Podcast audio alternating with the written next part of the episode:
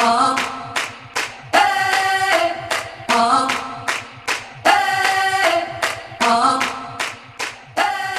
What's up, and welcome to the Project Money Badger podcast. My name's Travis Vaughn, and I'm your host, and this is the intro. All right, so we recorded a couple episodes already, uh, but I really want to give you guys the full picture of exactly what we're about and what we're trying to accomplish with this show. Okay, so what does the Project Money Badger title mean? All right, so this podcast, bottom line, guys, it's not a success quote unquote podcast all right it's uh, a process podcast so it's it's a project so it's not where we are now, it's where we're trying to be because I'm not a millionaire.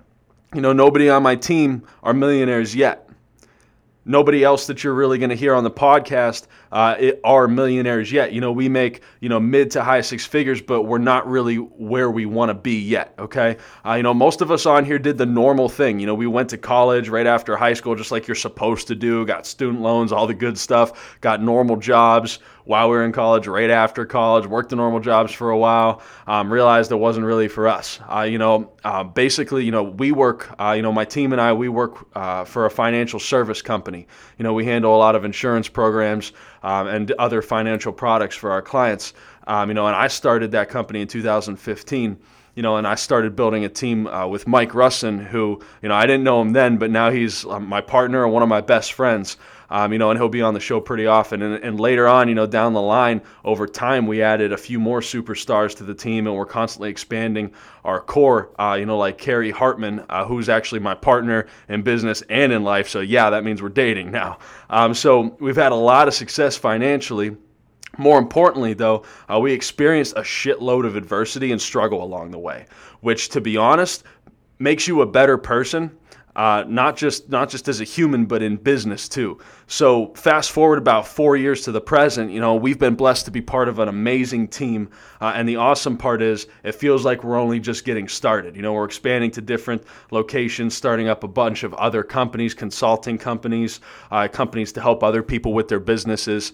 Um, you know, and bottom line, the point of this podcast is to help people develop the skills necessary to take their game to a whole new level because that's what we're doing on a daily basis. So where does the badger come in? All right. So money badger. All right. Yeah. 100% play on words with the honey badger who doesn't give a shit. Right. So the badger mindset, money, it does not equal happiness. Okay. Any like that's a cliche, but we all know that money doesn't equal happiness. I know a lot of people who have money who aren't happy, but what money does equal is freedom and freedom equals happiness. Money gives you the freedom to do what you want to do when you want to do it. And ultimately, that's what our goal in life should be. To find pure happiness, you have to have the freedom to help your family with whatever they need, the freedom to help the people that you love with whatever they need, the freedom to go wherever you want to go when you want to go there, and the freedom to work and grind and the ability to drastically scale your income. And that's what we're going to talk about on this podcast. So, basically guys when we say badger we're talking the mindset of the the infamous honey badger right? So we see the infamous honey badger who doesn't give a shit who like attacks lions and all kinds of other animals who are probably bigger stronger more powerful. But the reason the badger does it anyway and 9 times out of 10 wins is because the badger just has the I don't care what happens I know what I need to do mindset. And that's bottom line what we're going to help instill in you guys and what we're actually instilling in ourselves every single day on a daily basis. Because this podcast is just as much for us to help grow and develop ourselves as it is to help you getting on the right track for your success. Uh, because we're going to talk about a lot of the key uh, elements in you know in in business and becoming a better person in your life including you know being on your on your mind body and spirit meaning that you're actually educating yourself on a daily basis. You know the example of that would be listening to this podcast every week or whenever it drops. And then uh, that's your mind your body. You have to be physical in the gym. You have to be working out some sort of structured workout program because if you're not working out at least three or four times a week i don't care who you are you're not in shape so you have to be physically active to be mentally healthy. And then your spirit, you have to care about your soul and you have to have to nurture your soul and make sure that you're feeding yourself healthy healthy thoughts and healthy emotions. So that's some stuff that we're going to go over on the podcast.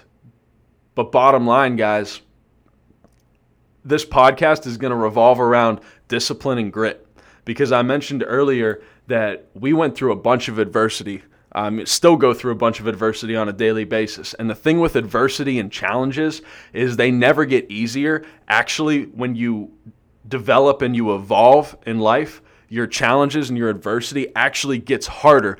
But what changes isn't the level of difficulty that the adversity or the challenge is. What changes is your ability to handle it. Just like when you start lifting weights in the gym, you get calluses on your hands. I remember when I back when I was in high school, I used to golf every single day. I had golf club shaped shaped calluses on my hands because my hands were used to holding the club and they were used to that challenge. So what made my my hands sore the first week of summer, the first week, the first year I started golfing, what made my hands sore was swinging the clubs, but after a few weeks and months and developing calluses on my hand, it didn't bother me. It was like second nature. And that's because my body adapted to the, the pressure, the strain, the resistance that was put on it of the golf club, just like your mind adapts to the pressure, the resistance, and strain of going through adversity and challenges, handling them, and coming out on top. So, in order to handle those adversities and those challenges, it takes the grit that I mentioned and it takes a crazy amount of discipline. Like I said, we're going to hit on that a lot over the course of these episodes is, is discipline because uh, to steal a line from Jocko Willink, discipline truly does equal freedom because when you have a disciplined uh, schedule and a disciplined routine, and you're disciplined about everything in your life, all the way from your sleep habits to your diet to your workout routine to your business practices, all the way down to your morals and what's acceptable and what's not acceptable in your own uh, definition of integrity that you've put in your mind. When you discipline yourself to all those things,